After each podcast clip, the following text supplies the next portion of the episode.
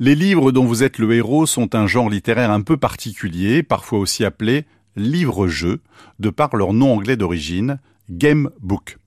S'ils prennent place dans des univers variés, ils sont devenus populaires grâce au genre fantastique. À mi-chemin entre le roman d'aventure et le jeu de rôle, ces récits placent le lecteur au centre de l'intrigue. La fabrique des jeux. Le héros que vous êtes doit donc se munir d'un crayon et d'un dé avant de se lancer dans ses quêtes de papier. Avec un peu de chance, le livre vous offrira quelques écus et une arme de fortune, à noter dans votre inventaire, avant de lire le début de l'aventure. Quelques lignes plus tard, la fin d'un paragraphe vous placera devant un choix. Préférez-vous continuer à la page 18 ou à la page 37 À moins qu'un ennemi ne vous barre la route. Dans ce cas, essayez de le combattre en lançant un dé, ou bien fuyez à la page 53. Vous l'aurez compris, ces livres, dont vous êtes le héros, vous offrent des situations aux multiples embranchements. Lorsque vous perdez, euh, oui, votre héros peut mourir, vous n'avez plus qu'à recommencer, faire des choix différents, et rencontrer des nouveaux lieux et personnages pour essayer de trouver la meilleure fin possible. Avant de devenir un genre à part entière, d'autres tentatives parsèment la littérature du siècle dernier. L'un des exemples le plus anciens est un roman écrit en 1930 par deux Américains, Doris Webster et Mary Hopkins.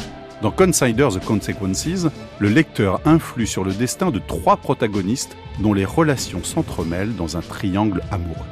En introduction, les autrices proposent même de lire leur livre à plusieurs, à la manière d'un jeu. Une autre tentative, plus proche de nous cette fois, est celle de Raymond Queneau, qui écrit en 1967 Un conte à votre façon.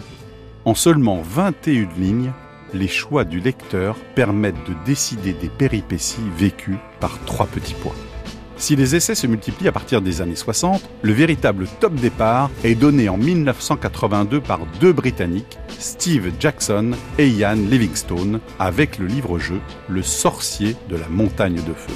Inspiré du jeu de rôle Donjons et Dragons, le livre contient 400 paragraphes différents, une prouesse à l'époque.